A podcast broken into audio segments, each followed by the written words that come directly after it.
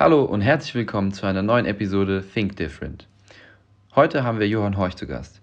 Mit ihm werden wir etwas über das Unternehmen NIO sprechen, dessen CEO er ist, über die Distributed Ledger Technologie und verstehen auch noch mal ein bisschen besser, wie Wertpapierhandel eigentlich funktioniert, wie wir ihn verbessern können und auch vielleicht ein bisschen über ein paar kleinere politische Themen, wie zum Beispiel Regulatorik. Viel Spaß beim Zuhören. Herzlich willkommen zu einer neuen Folge vom Think Different Podcast. Ähm, heute mit mir da ist Jan. Jan, wo sprechen wir denn eigentlich heute drüber? Hallo Simon.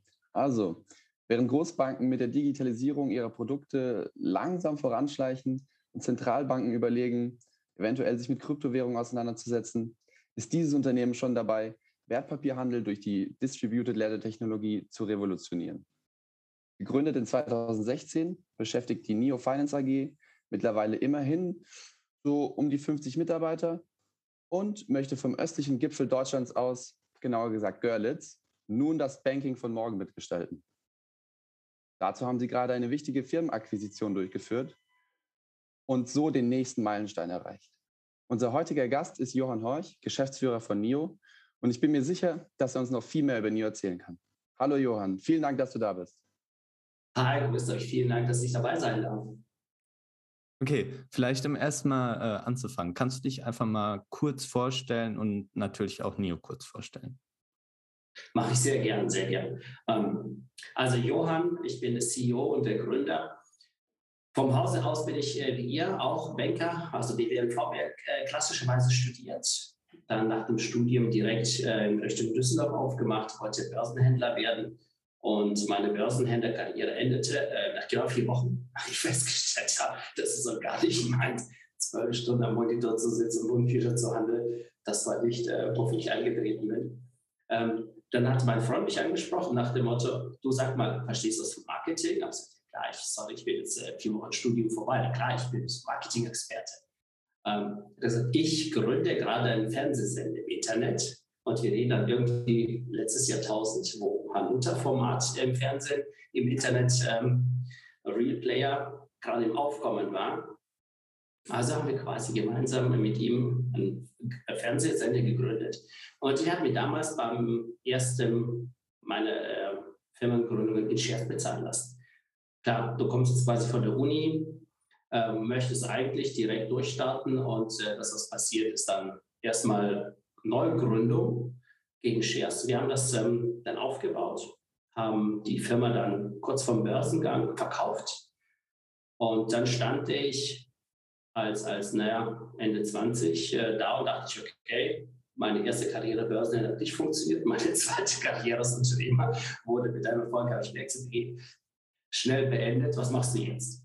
Ja. Und das war eigentlich dann die Vorgeschichte der NIO, ähm, weil ich dann in einer Situation war, festzustellen, naja, wenn du als ja, Börsenfanatiker und, und ehemaliger Händler den ganzen Tag vom Rechner sitzt, kannst du deine Finanzen managen. Aber wenn du entspannt ähm, leben möchtest, dann fehlt da was. Ja? Ich habe also einen Family Officer engagiert, das ähm, die ganzen Gelder verwalten sollte und das hat einfach vorne und hinten nicht geklappt.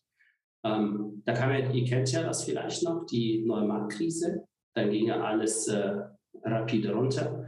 Und das führte dazu, dass ich gedacht habe, Mensch, da muss doch mehr geben als nur als das, was klassisch da war. Und da habe ich mich angefangen zu beschäftigen mit Algorithmen zur Risikosteuerung. Das führte dazu, dass ich dann äh, an der Hochschule Zittau-Görlitz äh, ein paar Studenten ausgebildet habe. Eigentlich komme ich aus Koblenz und habe dann ähm, bei der IHK, war ich im Vorstand, habe dann auf der Webseite ein Thema veröffentlicht. Aus dem Thema wurde eine Kooperation mit Land Sachsen. Land Sachsen hat relativ schnell uns einen Lehrstuhl gegeben und aus der Hochschule heraus in Görlitz, und das ist jetzt nicht in Ostdeutschland, ihr müsst, es, ihr müsst die Karte vielleicht auseinandersuchen, ja, und von oben gedacht, das ist genau mitten in Europa, also zentraler geht es nicht. Man hätte sagen können, wir haben es geplant, aber so war es nicht. Haben wir die Studenten ausgebildet? Ich habe seinerzeit 30 Studenten ausgebildet. Und äh, vier habe ich behalten. Und ähm, naja, ich habe den Studenten gesagt, wenn ihr 1,0 habt, dann dürft ihr in Görlitz bleiben. Und das war damals nach der Wende, da wollte niemand dort bleiben. Mit 1,1 könnt ihr in den Westen gehen. Frankfurt, Hamburg, München ist eine tolle Städte, aber aber hier müsst ihr leider. Und dann passierte, dass diese gerade diese hungrigen, motivierten jungen Menschen gesagt haben, okay, was haben wir hier vor? Und wir haben tatsächlich aus der Hochschule heraus einen Rechenkern entwickelt. Ähm, Rechenkern entwickelt für Steuerung von Risiken. Man muss sich das so vorstellen, jeder von uns hat ja so, so ein äh, Risikogefühl. Ja? Also wenn ich euch frage, was ist ich, ihr 10.000 Euro anlegt, ab welchem Betrag es weh? Und jeder Mensch kann sagen, was ist ich, der eine sagt ab 9.000, der andere sagt, nee, nee, bloß nicht, der andere sagt, wenn es dann irgendwie auf 3.000 fällt, tut es weh. Und wir haben das umgedreht und gesagt, okay, der Schmerz des Menschen muss irgendwie mathematisch modellierbar sein. Wir haben Rechenkern geschrieben. Äh, wir haben also den Markowitz-Ansatz. Ihr kennt ja aus, den Vorlesungen Markowitz, Herr Markowitz. Den komplett umgedreht und mit Jordan-Maß modelliert. Und aus dem Ansatz heraus haben wir dann ähm, diese Software geschrieben und wie das so kommt, da hat die eine Bank mal gehört, dass wir was rumtreiben, die zweite, dritte und die KfW, die Sparkasse, kam relativ schnell auf uns zu, gemeint, Mensch, da tut sich was, habt ihr nicht mal Lust, was zu gründen? Wir haben also auf der grünen Wiese aus der Hochschule mit vier Jungs und Mädels eine Firma gegründet, also auch nicht geplanterweise. Und dann angefangen aus der Firma heraus äh, zu entwickeln. Und was jetzt entstanden ist, ist NIO. NIO ist eigentlich heute eine Plattform und eine Vision, wie man in Europa den Software für Banken neu anders besser bauen kann. Weil ihr wisst ja, wir haben in Industrien durch Iterationsschritte Automobile renoviert, wir haben Einzelhandel renoviert, wir haben es alles ähm, digitalisiert. Das Banking ist die letzte Bastion, die noch richtig na, technologisch alt ist. Und da haben wir uns gesagt, Mensch, lass uns das einfach neu bauen.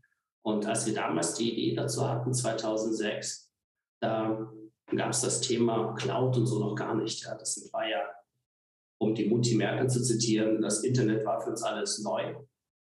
Ähm, und wir haben auf der grünen Wiese eine Idee entwickelt, dass wir in Europa eine Plattform bauen wollen. Und äh, seit dieser Zeit arbeiten wir konsequent, gucken uns das Banking an, die Wertschöpfungsketten und irgendwann mal haben wir gesagt, lass uns doch das ähm, etwas naja, größer ist das falsche Wort, aber ein bisschen sichtbarer machen.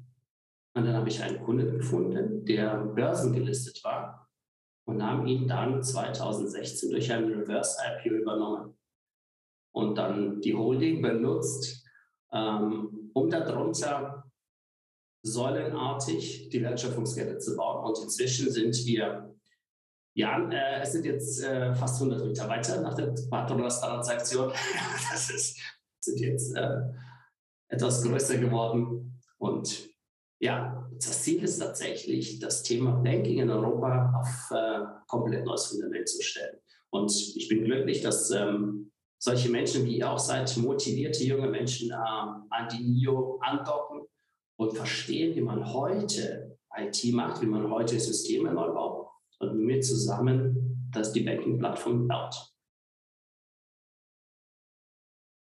Ähm, okay, also das heißt, ihr habt doch äh, viele neue äh, klüge Köpfe auch, glaube ich, rangeholt dann. ähm, und auch sehr, sehr schnell. Generell passiert ja da doch bei euch jetzt ganz, ganz, ganz viel und ist echt sehr, sehr spannend. Vielleicht, um mal ein bisschen langsam auf die verschiedenen äh, Themen draufzukommen. Wir haben uns natürlich mal bei euch mal ein bisschen durchgelesen und ihr sagt, äh, ihr wollt das Banking von morgen machen und da kommen dann auch mal so Stichworte wie Digitalisierung im Asset- und Wealth Management.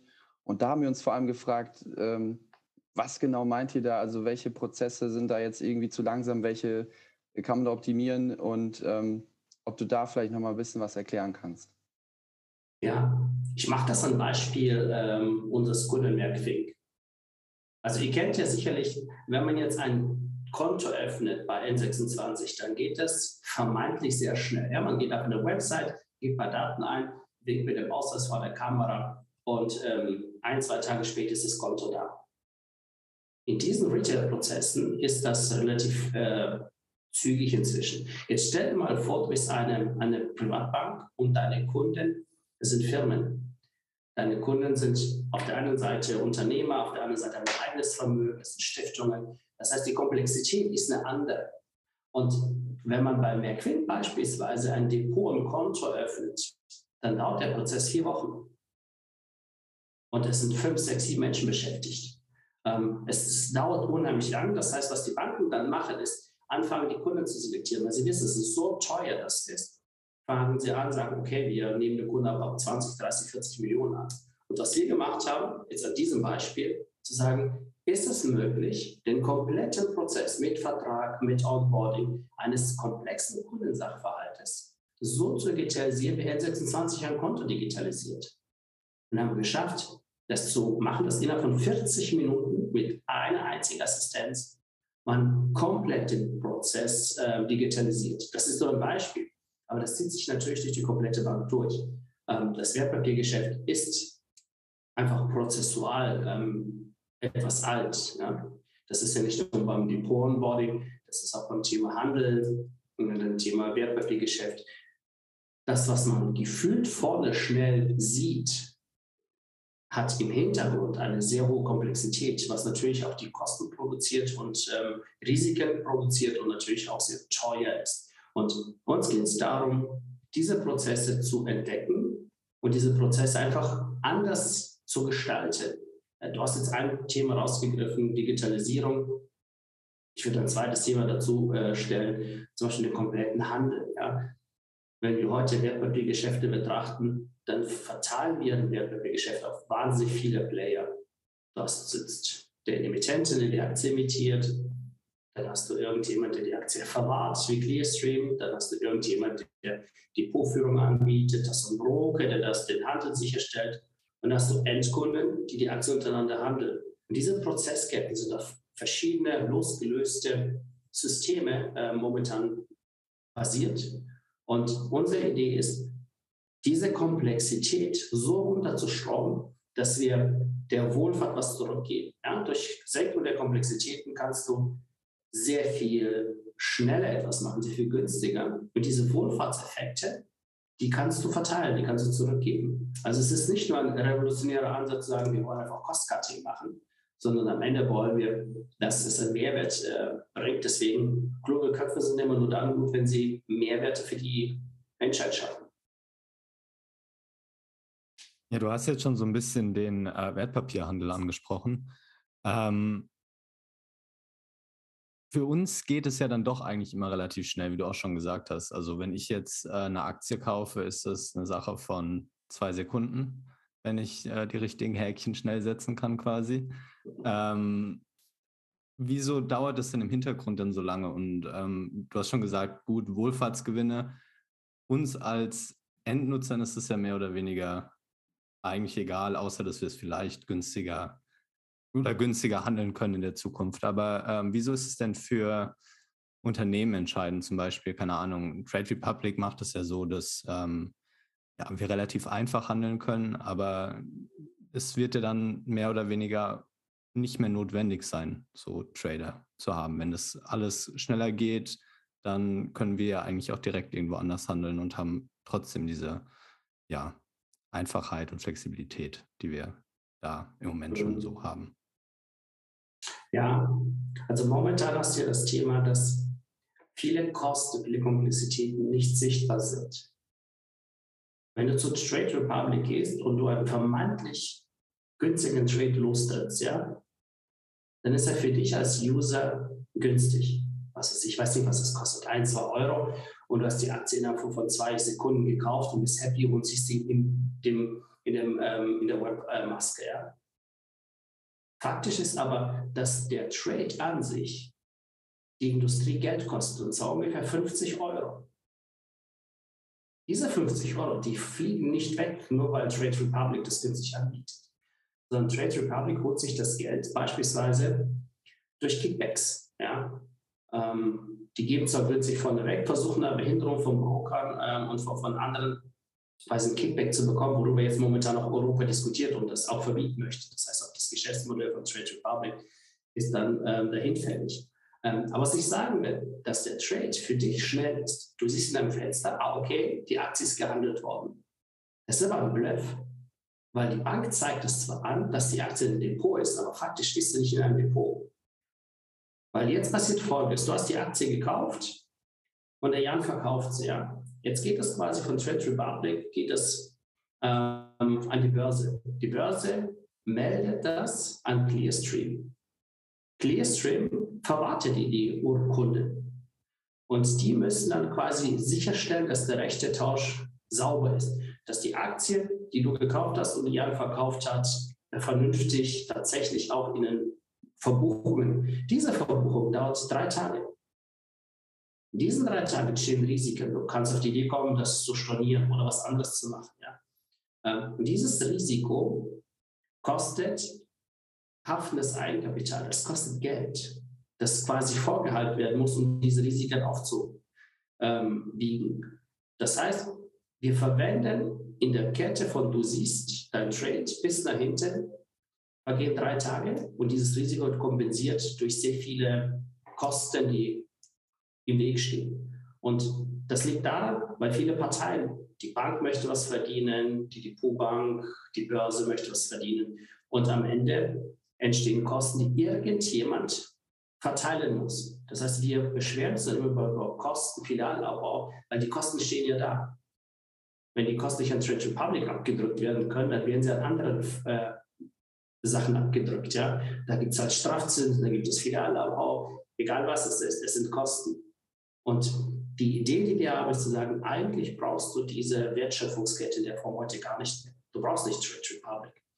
Du brauchst auch nicht ähm, Clearstream. Du brauchst auch nicht ähm, das Depot. Was du brauchst, ist eine Börse.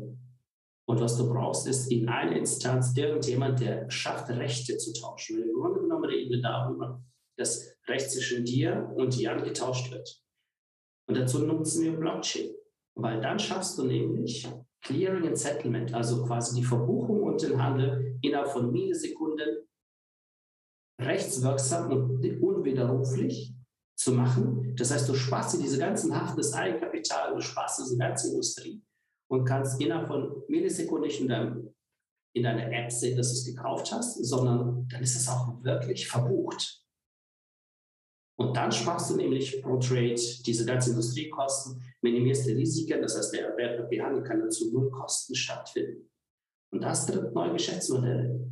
Klar, geht es dann gegen die Depotbanken, äh, gegen die Broker, aber ich meine, die Pferde wurden auch irgendwann durch Dieselfahrzeuge ersetzt und jetzt werden durch Tesla ersetzt. so ist das so. Ja. ja, also du hast das jetzt ja auch schon angeschnitten. Also du, ihr wollt den Wertpapierhandel digitalisieren und äh, wie du gerade auch genau meinst, die ganzen Intermediäre eigentlich überflüssig machen. Ich kann mir auch gut vorstellen, dass es denen natürlich nicht so gut schmeckt. Ähm, das ist bestimmt auch ein super spannendes Thema. Äh, aber wie funktioniert eigentlich die Technik dahinter? Also Blockchain ist ja, glaube ich, so ein Buzzword, was da natürlich, glaube ich, bei jedem irgendwie direkt äh, klingelt. Äh, wie kann man sich das jetzt eigentlich genau vorstellen? Also Distributed Ledger Technologie, wie, wie verwendet ihr die und wie funktioniert das, dass ich da quasi feststelle, gut, vielleicht dem Simon gehört jetzt die und die Aktie. Äh, wo steht es sozusagen, wenn das nicht eine, eine Instanz zentral bei sich äh, in, den Daten, in der Datenbank beispielsweise hat? Ja, wir müssen erstmal differenzieren zwischen, also Blockchain ist die Technologie, ja, das Protokoll. Ähm, es gibt ja zwischen, zwischen Krypto und Token zwei verschiedene Richtungen. Ja. Wenn wir über Blockchain reden, dann meint man sehr schnell immer das Thema Bitcoin, ja, ähm, Krypto. Worüber wir hier reden, ist, ist nicht Krypto, sondern es geht darum, um Rechte, also Tokenisierung von, von Aktien. Und wenn du anfängst, einen Blog zu schreiben, dann verteilt sich heute die Information auf ganz verschiedene Stellen. Eine Depotbank, zweite Depotbank, Börse, Clearstream. Das heißt, um diese Informationen quasi in eine Kette zu bringen, brauchen wir viel Fax. Ja? Es müssen viele ähm, Bäume sterben und viel Wertpapier hergestellt werden. Ähm, das kann man in einen Blog schreiben. Das heißt, da kannst du ganz genau wissen, an welcher Stelle wer welches Recht hat. Und zwar Recht zwischen Geld und Recht zwischen Aktien. Und dieses Recht wird dann quasi miteinander getauscht. Wir sprechen also energielos mit, ja, brauchst kein Mining, kein Schüren, sondern du kannst direkt ein Recht tauschen.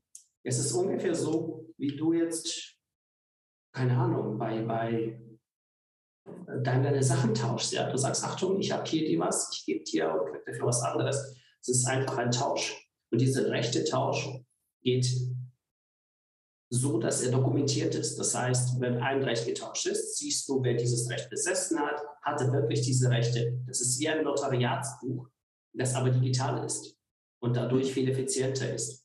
Und wir haben das festgestellt, indem wir irgendwann mal eine Abfrage gemacht haben im System, ähm, wie viel Prozent der Transaktionen, die an einem Tag an die Börse schicken und an einem Tag von der Börse zurückbekommen. Auf unserer Maschine sitzt ja Vermögensleute, Banken, Volkswagen, Sparkassen. Und jetzt kommt einer auf die Idee und sagt, ich möchte SAP verkaufen. Ja? Und der verkauft die SAP und wir rufen das an die Börse. Gleichzeitig gibt es irgendjemand, der SAP kaufen möchte. Und wir routen das auch an die Börse. Das heißt, du routest quasi den gleichen Sachverhalt einmal rechts und einmal links. Und wir haben geschaut, okay, wie viel Prozent der Transaktionen können wir ohne Börse an einem Tag netten, internalisieren, ja, sagt man dazu. Festgestellt, 60 Prozent der Flüsse können intern, untereinander gematcht werden, ohne dass die Börse es noch mitkriegt. Das heißt, du gehst nicht frontal und sagst, ich ersetze eine Börse, sondern du schaust einfach, kannst du den Handel anders gestalten, ja? Und dieses Andersgestalten führt dazu, dass du diese Rechte untereinander viel schneller direkter tauschst, so dass wenn einer die SAP verkaufen möchte und ein anderer kaufen, kannst du die untereinander das tauschen lassen, ohne dass es irgendein Trade und dieser Tausch ist kostenlos. Das heißt, du hast gar keine Gebühren, weil es ist äh, Millisekunden, die Rechte sind getauscht, sind automatisch verbucht und du hast nichts mehr zu tun, kein Risiko, gar nichts. Okay, aber wenn ich jetzt zum Beispiel mit dem Simon meine Aktien äh, vielleicht tauschen möchte, äh, der eine verkauft sie, der andere kauft sie, wie funktioniert dann die quasi die Vereinbarung oder das Gespräch, die, der Vertrag, wie wird der abgewickelt? Also das ist ja jetzt, wenn ich, keine Ahnung, ihm jetzt persönlich hier auch irgendwas in die Hand drücke, einfach nur auf dem Zettel, ja. jetzt so, so, wie ganz früher alt noch vielleicht auf Papier, kann er mir vielleicht jetzt plötzlich hinterrücks dann plötzlich doch irgendwie das Geld wieder aus der Tasche ziehen oder so wie wird es da sichergestellt, dass da eigentlich alles mit rechten Dingen zugeht, sozusagen. Ja, also der Vertrag heute passiert ja so, dass deine Bank ja für dich irgendwie gerade steht und, und seine Bank für ihn gerade steht. Ja, und die Banken, Broker, die Börse, diese ganzen Verträge einhalten. Ähm, was wir jetzt gemacht haben im Rahmen des POCs, dass wir diesen Vertrag zwischen dir und, und einer anderen Partei äh, äh, zulassen. Das heißt, es fühlt sich für dich an, wie halt normaler Börsenkauf. Ja, du gehst hin, brauchst eine Maske und du siehst, was du siehst, da möchte einer Daimler kaufen, der andere Daimler verkaufen. Die werden miteinander gematcht, beide sagen jawohl und in dem Moment wird der Vertrag in eine Blockchain reingeschrieben. Das heißt, der Vertrag kommt zwischen dir und deinem Partner zustande. Du brauchst nicht dazu eine dritte Instanz, die sagt jawohl, der Jan hat ein Depot, jawohl, der Jan hat gerade an Xetra die Daimler gekauft jawohl, Clearstream, ihr dürft jetzt ähm, die Aktien umbuchen vom Depot zu Depot. Das, das entfällt alles. Das heißt, die Blockchain wird als Vertragswesen ähm, benutzt. Und dadurch ist es schneller und effizienter. Und was eignet sich besser als dezentrale Technologie? Okay, um da nochmal ganz kurz was einzuwerfen. Ich habe äh, da auch das ein oder andere Paper gelesen, wo dann, wie du auch gesagt hast, wird da oft dann mit Bitcoin oder so verglichen. Und ein Argument, was aufgeführt wurde, was jetzt mit, für mich nicht ganz vereinbar ist mit dem, was du jetzt gerade sagst, dass es schneller und effizienter ist, ist halt eben die Skalierbarkeit und Performance äh, oder Performance. Und bei, Bitcoin ist es ja beispielsweise so, dass man pro Tag, glaube ich, nur so 350.000 äh, Transaktionen pro Tag abwickeln kann. Und wenn man sich jetzt mal das anschaut, also Zahlungsverkehr beispielsweise hat man in Deutschland äh, alleine pro Tag 75 Millionen. Und ich meine, beim Wertpapierhandel das sind ja auch riesige, riesige Zahlen. Äh, wieso genau ist jetzt quasi das bei euch so viel schneller? Also, wieso funktioniert das? Bitcoin ist, ist eine Währung. Das heißt, die musst du herstellen und die ist begrenzt. Wie jede Währung quasi, du kennst ja, Euro ist auch begrenzt und die Zentralbanken, du kannst einfach nicht einfach Euro herstellen. Äh, Bitcoins kannst du herstellen im äh, zugegebenen Maße durch Erzeugung von Energie. ja, ähm, bei Tokens ist es was anderes. Das heißt, wir nutzen die Technologie. Das heißt, du hast jetzt keine Begrenzung sondern es ist eine Technologie wie ein. Ja. Du hast jetzt keine Schwierigkeiten, beim Notar hinzugehen und beim Notar das Haus zu verkaufen. Ja, das ist ein rechter Tausch. Ja. Der eine unterschreibt, der zweite unterschreibt und schon hat das Haus äh, den Eigentümer gewechselt. Und deswegen hast du dann keinen Verzug, du hast auch keine Limitierung. Ja, weil es geht einfach nur darum, dass man Tokens, Verträge, Rechte miteinander tauscht. Und das kannst du innerhalb von Millisekunden ähm, unendlich herstellen. Das ist der Vorteil. Wir stellen also, du schürfst nichts, du generierst nicht nur Bitcoins und du musst nicht warten, bis der Block beschrieben wird, sondern es ist relativ simpel. Das ist ein, ein rechter Tausch und der kann ähm, unendlich schnell und in unendlicher Skalierung stattfinden. Also ich habe im Prinzip einfach nur einen Token, der mir das Recht gibt und ich gebe den an eine dritte Person, an den Käufer genau. quasi einfach nur weiter. Okay. Ja. Heute hast du die Aktie, ist ja, ist ja, mh, mm, ja eine, mehr oder weniger Papier gebunden, wird zwar digital gehandelt, aber es gibt eine Urkunde. Diese Urkunde wird irgendwie hinterlegt. Ja? Und, und dieser Prozess ähm, dauert sehr lange. Was du jetzt machst, du digitalisierst quasi die Urkunde. Diese Urkunde schaffst du ab. Ja, es gibt also keine Urkunde mehr, sondern der Token ist die Urkunde.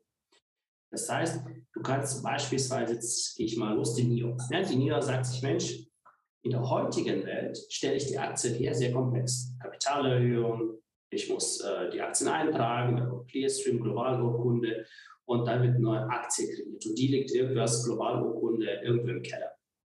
Wenn ich jetzt in der neuen Welt imitiere, kann ich einen Token imitieren, was weiß ich, 100 Tokens. Ja? Und die besitze ich selber. Das heißt, ich kann meine Tokens selber verwahren. Jetzt kommst du und sagst, ich hätte gerne 20 Tokens. Du gehst auf eine Maske, wählst aus, du siehst den Preis des Tokens, klickst auf Go und wir tauschen die Rechte. Das heißt, auf einmal hast du ein Recht und ich habe das dir Recht weggegeben, ich akzeptiere den Token nicht mehr. Was du aufpassen musst, ist dieser Übergang zwischen der alten Welt und der neuen Welt. Der muss sauber sein. Das heißt, du kannst nicht sagen, ich habe die, die, was weiß ich, die Daimler-Aktie in den alten Welten, neuen, du musst schon trennen. Es sind quasi die alte Aktie wird so gehandelt, wie sie heute gehandelt werden. Und alles, was neu emittiert wird, muss quasi als Token emittiert sein. Das heißt, wenn jemand auf die Idee kommt, komplett digital zu sein, muss er natürlich die alten Aktien schreddern ja, und alles digital ausgeben.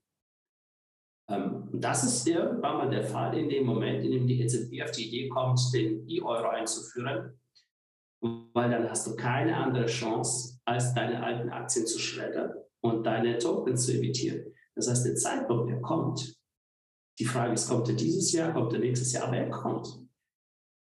Hm, das heißt, die Unternehmen müssen eigentlich wirklich aktiv hingehen und entweder jetzt, wenn sie sich neu listen lassen, direkt nur als Token ähm, oder beispielsweise Geht es auch, dass jetzt, wer weiß nicht, Daimler vielleicht jetzt äh, neue, eine Kapitalerhöhung vielleicht zum Beispiel macht und dann nur quasi die neuen als Token raushaut und dann quasi gemischt hat? Geht, wäre das auch möglich? Heute nicht, demnächst schon. Ja, also es ist die Frage, äh, nicht die Frage der Technologie, sondern der Regulierung.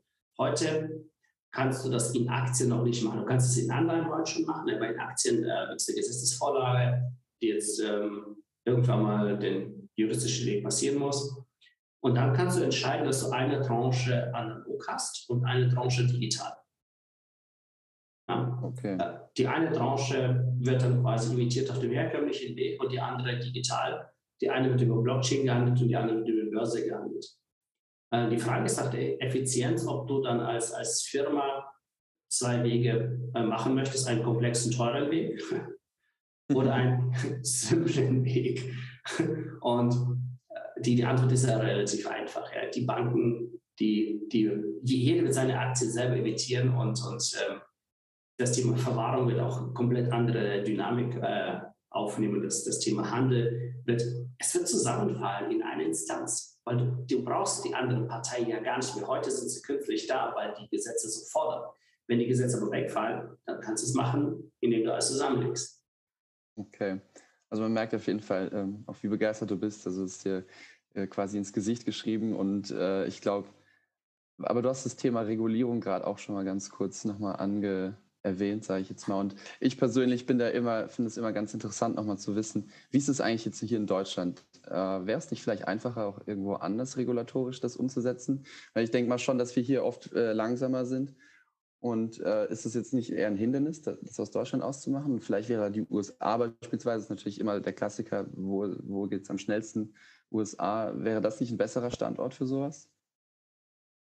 Also die USA ist sowieso technologiefreundlicher. Ähm, ich glaube, es ist keine Frage äh, von Ländern. Gerade in, in, solchen Themen, wo es um, um übergreifende Themen geht, ähm, geht es darum, das, was ich kreiere als Token oder als, als Kryptowährung, sind ja Werte. Und die Frage ist, wer darf diese Werte herstellen? Das ist ja, warum ähm, Bitcoin ja auch äh, stellenweise Dorn im Auge der Regulatoren sind, weil da schafft irgendjemand Geld, schafft Werte, die nicht irgendwie hinterlegt sind mit gar nichts. Ja? Die Zentralbank darf Euro kreieren, aber in bestimmtem Maße, das muss ja irgendwie durch die Sozialprodukte irgendwie gedeckt sein. Du kannst nicht einfach drucken, weil sonst hast du Überinflation. Ja? Ähm, das, das wissen wir der Geschichte, wie das immer endet. Ähm, wenn du jetzt aber jemandem erlaubst, Währungen zu drucken, ja, dann schaffst du genau das. Du, du bringst etwas in den Umlauf, was, was nicht reguliert ist. Und deswegen ist das Thema europäisch. Du kannst es nicht sagen, okay, ich, ich möchte das als Deutschland lösen. Ähm, ich weiß, dass in der Schweiz, in Holland die Länderregierungen verschiedene vorpreschen. Und die Chinesen überlegen sich viel weiter als die Amerikaner etwas zu machen. Die Amerikaner sind schneller als die Europäer, das ist immer so, ja. Ähm, aber am Ende müssen wir als Europäer diese Lösung gemeinsam machen. Und das ist nur eine Frage der Zeit, ob das dieses Jahr ist oder nächstes Jahr ist. Es wird kommen müssen, weil der Druck der Länder, also ich sage mal so, der Wirtschaftsmächte sehr groß ist. In dem Moment, in dem die Chinesen anfangen, ihre äh, digitalen Währungen aufzulegen, werden die Amerikaner folgen und dann werden die Europäer folgen. Und wenn das der Fall ist, wird automatisch alle Folgeprozesse der Aktienhandel äh, umgestellt werden müssen. Und die Chinesen brechen vor, die Amerikaner brechen vor, ist so eine Frage der Zeit. Aus dem Grund haben wir auch den, den, den POC für uns schon so gebaut, dass wir technologisch ready to go sind, weil irgendwann mal kommt es, wir wissen es einfach noch nicht. Ja. Ähm, aber es ist, eine, es ist ein, ein europäisches Thema und kein deutsches. Okay. Ähm, aber generell kann man ja schon sagen, dass mehr oder weniger die Technologie schon fast bereit wäre, aber es an der Regulatorie scheitert. Wann denkst du, passiert da mal ein größerer, also ein größerer Schritt nach vorne? Ähm, vielleicht, was sind auch so die, die Schwierigkeiten, das Ganze fair zu regulieren und auch sinnvoll zu regulieren? Also, weil es gibt ja dann doch auch immer so einen gewissen Trade-off ähm, ja. zwischen den beiden. Also nachdem letztes Jahr die Anleihe quasi erlaubt wurde, äh, als Token-Blockchain aufzulegen, ähm, ist es jetzt nur noch die Frage der Aktien. In dem Gesetzgebungsverfahren ist ja, ob das jetzt diesen Sommer, also den kommenden Sommer, nachdem die neue Regierung zusammenkommt, ob das der Fall wird, ähm, das vermute ich, dass es im Sommer passieren wird, weil Holland und die Schweiz sind ja vorgeprescht.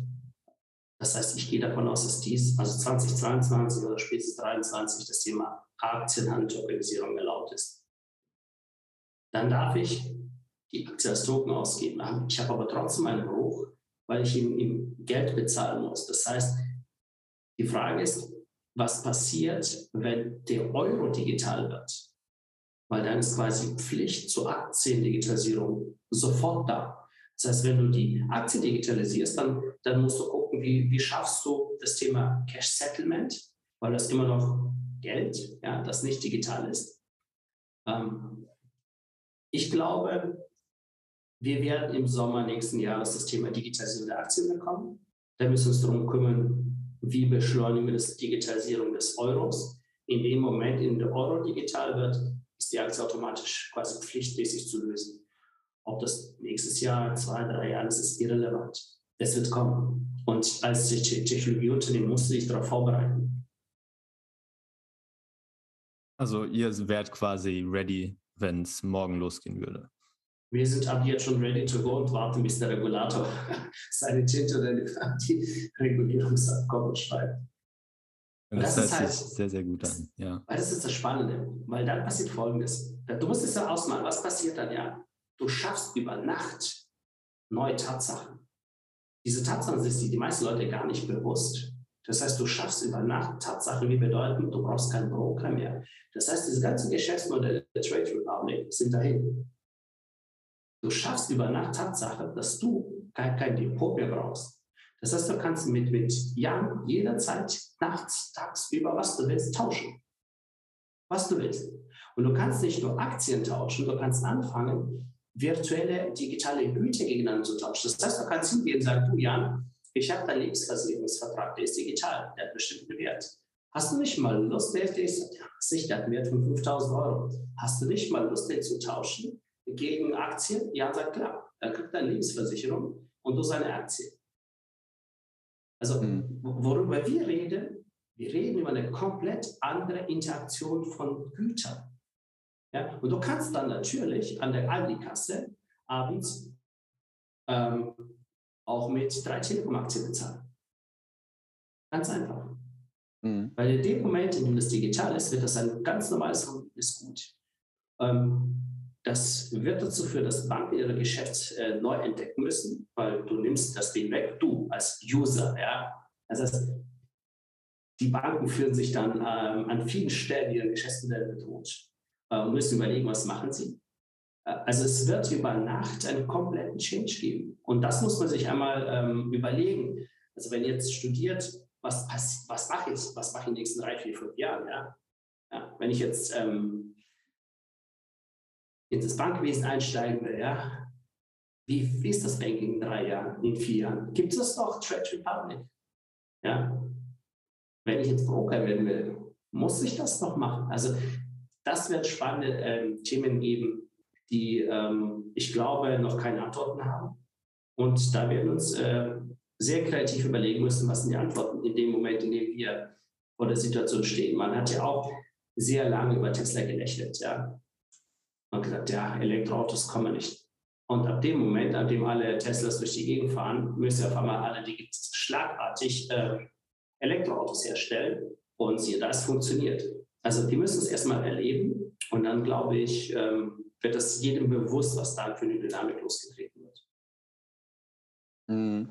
Also das heißt, ein Broker oder ein herangehender Banker, der würde dann ja eigentlich, wenn er jetzt vielleicht ein bisschen zukunftsorientiert ist, eigentlich am liebsten ja zu euch gehen, wenn es dann auch alles natürlich so funktioniert, weil ich sehe da doch noch irgendwie jetzt vor allem so zwei Probleme, glaube ich.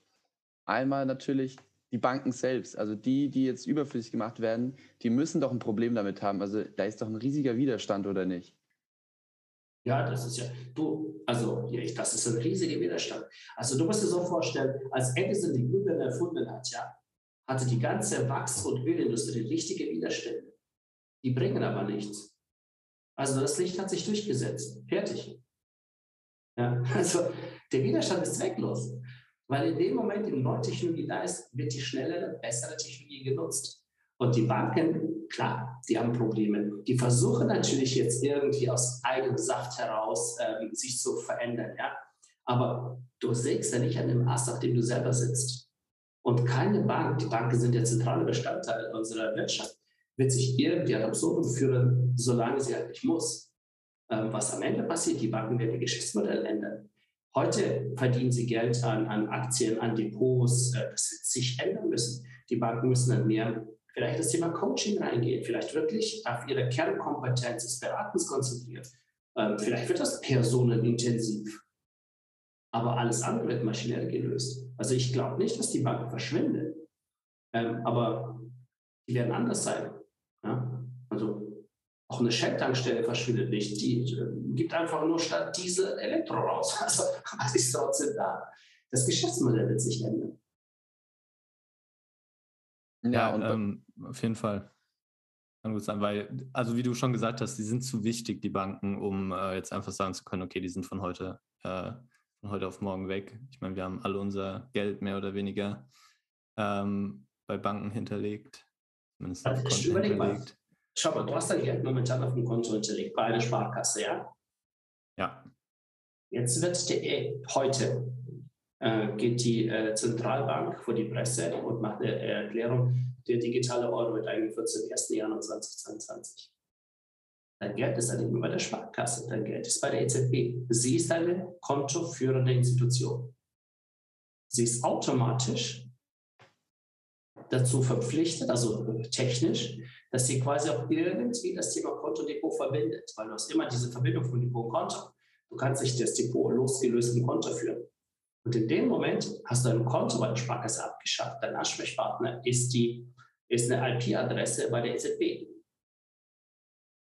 Und dann beginnt nämlich der Prozess, weil dann hast du keine Sparkassen mehr, dein, dein Depot ist weg, dein Konto ist weg. Es ist nicht mhm. weg, es ist nur anders. Und dadurch muss deine Sparkasse sich was überlegen. Mhm. Ja, das wäre jetzt bei mir auch der andere, das andere Problem gewesen, so ein bisschen die Nachfrage. Also ich denke, selbst wenn das jetzt möglich ist, ähm, ich denke jetzt auch selbst für mich, das hört sich jetzt schon sehr so an, so okay, jetzt haben wir plötzlich über Nacht plötzlich den, äh, den Wandel. Also das Geld ist komplett anders oder es ist immer noch da, aber es wird ganz anders äh, adressiert sozusagen. Das Konto ist sozusagen weg. Das hört sich ja jetzt irgendwie fast schon an, da kriege ich fast Angst, dass mein Geld irgendwie übermorgen einfach mal plötzlich irgendwie nicht mehr da ist. Ich muss es nochmal neu irgendwie als, als Coin, als Token oder sonst wie nochmal neu erarbeiten. Ich meine, so funktioniert das ja natürlich nicht. Und mhm. es gibt ja genug, genug äh, ältere ältere Herren vielleicht, aber auch, auch junge, die, die, die sich da nicht so gut gern mit anfreunden. Und ich denke auch echt nicht viele Leute kennen das jetzt schon so, das Thema, und äh, fassen sich so damit auseinander. Und auch jetzt mit äh, Zentralbanken, also EZB, jetzt kommt der digitale Euro, das passiert ja auch nicht so schnell. Und wo kommt dann die Nachfrage? Also das wird ja, ich denke, das wird dann doch schon eher langsam anrollen. Das kann ja nicht so über Nacht geschehen. Das, genauso, ich habe das versucht mit Absicht so ein bisschen plakativ zu überspitzen. Äh, es sind Prozesse, die natürlich über Jahre gehen. Ja, ähm, die Prozesse sind aber vorgezeichnet, das heißt, das Geld ist ja nicht weg. Es, es ändert ja nur die, die Lagerstelle. Ja. Ähm, die, das, was du ansprichst, ist natürlich ein, ein wichtiges Element. Wie ist das Verhalten der Menschen? Also noch vor zehn Jahren, stell dir mal vor, ähm, man hätte vor zehn Jahren gesagt, das Bargeld wird abgeschafft. Man hat das ja gesagt, ja, da waren die Leute äh, entsetzt. Was? Man nimmt uns Bargeld weg. Es gibt heute Länder, da hast du gar kein Bargeld mehr, das ist alles digital. Vor 10, 15 Jahren war das undenkbar. Ja, weil jeder sich identifiziert hat mit, mit seinem ähm, D-Mark, Euro, äh, Schweizer Frankenbündel unter dem Kopf. Und das ist das Gleiche, diese, dieses Change, äh, wird auch über Jahre natürlich auch in den Köpfen der Menschen passieren müssen. Ähm, weil wir verändern ja nicht das, das Banking, wir verändern nur die technologische Infrastruktur. Ja? Und das passiert langsam. Ähm, es wird immer sicherer, es wird immer besser, es wird immer stabiler, es wird immer schneller und günstiger. Es ist gut für die Menschen. Es ist aber komplexer zum Verstehen, wenn man da tiefer eintaucht. Weil heute ist das einfach, ja. Ähm, insofern glaube ich, da folge ich äh, in deiner These, es dauert und es äh, wird nicht über Nacht passieren. Ich wollte nur provozieren, um, um darzustellen, dass danach einfach über die nächsten Generationen viel Change passiert. Das heißt, unsere Geschäftsmodelle, wie wir sie heute kennen, die verändern sich. Nicht das, nicht das Geld verändert sich, sondern die Art und Weise, wie wir damit umgehen, wird sich verändern. Ja, also provokant passt ja auch zu euch. Ihr seid ja der Beispiels, äh, beispielslose Disruptor dann der Banken, der Bankenbranche. Ähm, ich glaube, wir können dann langsam mal so in Richtung, so einen Themenwechsel nochmal reinbringen und vielleicht nochmal jetzt NIO an sich anschauen, so einen kleinen Blick in die Zukunft, den wir auch sowieso jetzt gerade einschlagen. Mhm. Für dich jetzt selbst, wo geht es jetzt gerade hin? Was sind die nächsten Schritte, Ziele, Träume vielleicht fast schon jetzt äh, von NIO? Also äh, Träume, äh, ich sag mal Vision, ja. Also schaut mal, vor, vor 10, 15 Jahren äh, war in Amerika wahnsinnig viele äh, Softwarehersteller, viele Banken und die haben kein Geld verdient und das war teuer. Und dann hat sich ein Fintech hingestellt und gesagt, wisst ihr was, wir konsolidieren den Markt. Wir gehen einfach nach vorne und wir räumen da auf. Wir kaufen eine Firma nach der anderen und bauen eine stabile Plattform. Ergebnis nach 10, 15 Jahren, es gibt in Amerika vier Softwarehersteller, die den kompletten amerikanischen Markt servicieren. Banken sind happy, Software ist stabil, Kosten äh, sind im Griff und amerikanische Banken sind profitabel. Das hast du in Europa nicht. Wir Europäer, wir neigen dazu, dass wir glauben, dass der Franzose anders ist als wir. Ja, und der Italiener, der kann schon mal gar nicht und, und der Spanier, den verstehen wir nicht. Ja. ja. Und das ist das Problem. Der europäische Markt ist so fragmentiert, du hast hunderte von Firmen, die das Gleiche machen.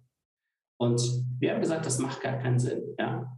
Ähm, es gab ja früher auch hunderte von Automobilfirmen, Namen, Brands. Die hast du halt nicht. Die hast heute oh, vier, fünf Plattformen. Ja? Ähm, und diese vier, fünf Plattformen, die produzieren heute Cayenne, morgen Lupo und übermorgen äh, A4. Ja? Nur durch technologische Umstellung überdacht. Und genau das passiert im Banking. Und die Vision ist, diesen Markt genauso effizient zu machen, wie er in Amerika ist, wie er in Asien ist, wie er ähm, in dem, in dem Bäckereimarkt ist, nachdem Kamps alles aufgeräumt hat, dem Automobilsektor. Das ist simple Transformation. Und niemand macht das. Und dann haben wir gesagt, naja, wenn es keiner macht, äh, einer, einer muss es ja machen. haben einen Plan aufgestellt. Wir haben die CTB dazu geholt, Unternehmensberatungsfirma. Also wenn einer von euch ähm, nach dem Studium in diese Richtung gehen will, das funktioniert.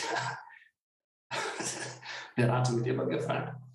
Ähm, haben einen Plan aufgestellt, haben die richtigen Leute an den Tisch geholt, weil es gilt immer Team, Timing, Technology.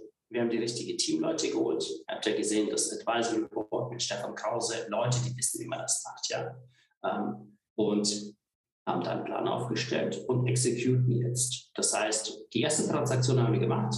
Da werden jetzt viele, viele weitere folgen. Wir werden sicherlich viel Geld ähm, aufsammeln müssen auf dem Weg dorthin, ähm, um die Firmen äh, zu kaufen. Das ist so. Äh, ihr wisst ja, wie man Geld äh, einsammelt, welche Vehikel es gibt, Kapitalerhöhung, Spec, Private Equity, da gibt es genug ähm, Instrumente. Und genau das werden wir machen. Viel sammeln, viel kaufen. Und am Ende in fünf Jahren wird es drei, vier, fünf Anbieter in Europa geben und Sie ist einer davon.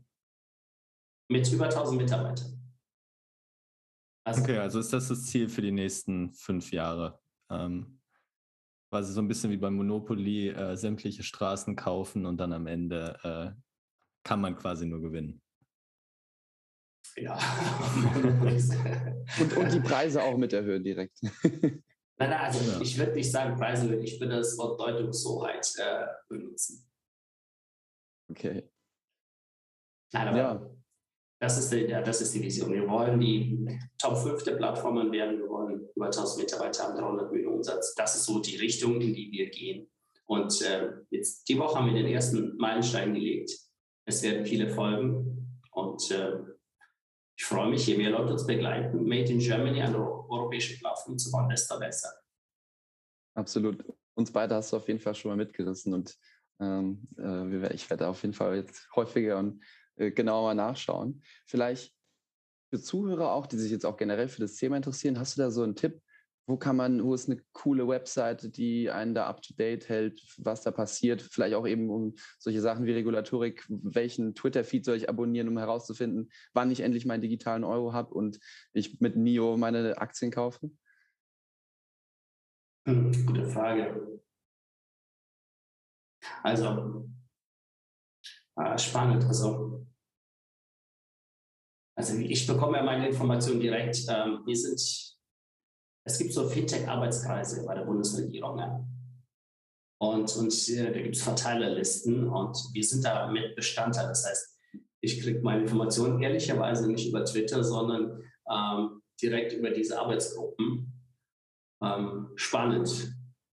Vielleicht ist also, das ja was, was noch fehlt und ein, äh, ein neues Projekt vielleicht auch bei, für jemanden von uns ist, die Instagram-Seite oder Twitter-Feed zu kreieren, eben für genau so ein Thema, wenn es das ja noch nicht gibt.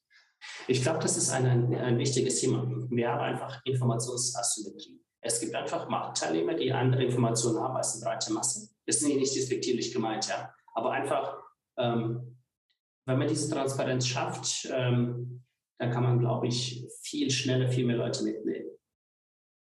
Aber wenn mir was einfällt, wo, wo ähm, vernünftige Infos sind, ich, ich schicke euch dann im Nachgang weiß nicht, ob das funktioniert, aber ich, ich äh, gucke mal, was ich da auch sammeln kann, ja. Ja, das wäre total cool. Dann ähm, können wir das in unsere ähm, Folgenbeschreibung packen und dann können äh, die Zuhörer, die da noch weiter interessiert sind, ähm, noch tiefer einsteigen und auch up-to-date bleiben. Ähm, packen natürlich auch äh, eure Firmenwebseite rein. Ähm, ich bin mir sicher, dass ihr irgendwelche Werkstudentenjobs oder sonst irgendwie was habt ähm, da sind Studenten bei uns an der Uni auch immer sehr interessiert dran und ähm, keine Ahnung, vielleicht haben wir ja heute den einen oder anderen zukünftigen Mitarbeiter von euch äh, auch erreicht, der sehr interessiert an dem Thema ist und einen Mehrwert bei euch ähm, liefern kann. Ähm, generell würde ich sagen, dass wir auch schon am Ende unserer Zeit sind. Ähm, vielen Dank für das sehr, sehr interessante Gespräch. Ähm, ich hätte nicht gedacht, dass ich in so einer kurzen Zeit so viel noch über das Thema lernen kann. Ähm, so viele neue Fragen in meinem Kopf aufgeworfen sind, ähm, wo ich selbst jetzt irgendwie nochmal drüber nachdenken muss und das Ganze sortieren muss. Und ähm, vor allem vielen Dank, dass du dir die Zeit genommen hast, ähm, uns all unsere Fragen äh, zu beantworten. Und vielleicht sehen wir uns ja in einem Jahr wieder, wenn der digitale Euro schon da ist oder ähm, der, der Umbruch von heute auf morgen stattgefunden hat und wir äh, über die nächste äh, Technologie für die Zukunft reden können. Vielen Dank. Vielen Dank euch. Wir hoffen natürlich, ihr hattet genauso viel Spaß der Episode zu folgen wie wir bei dem Gespräch. An der Stelle noch einmal vielen Dank an Johann und wir empfehlen euch bei Interesse wirklich sehr, die Webseite von NIO, die wir verlinkt haben, zu besuchen. Bis zum nächsten Mal bei Think Different.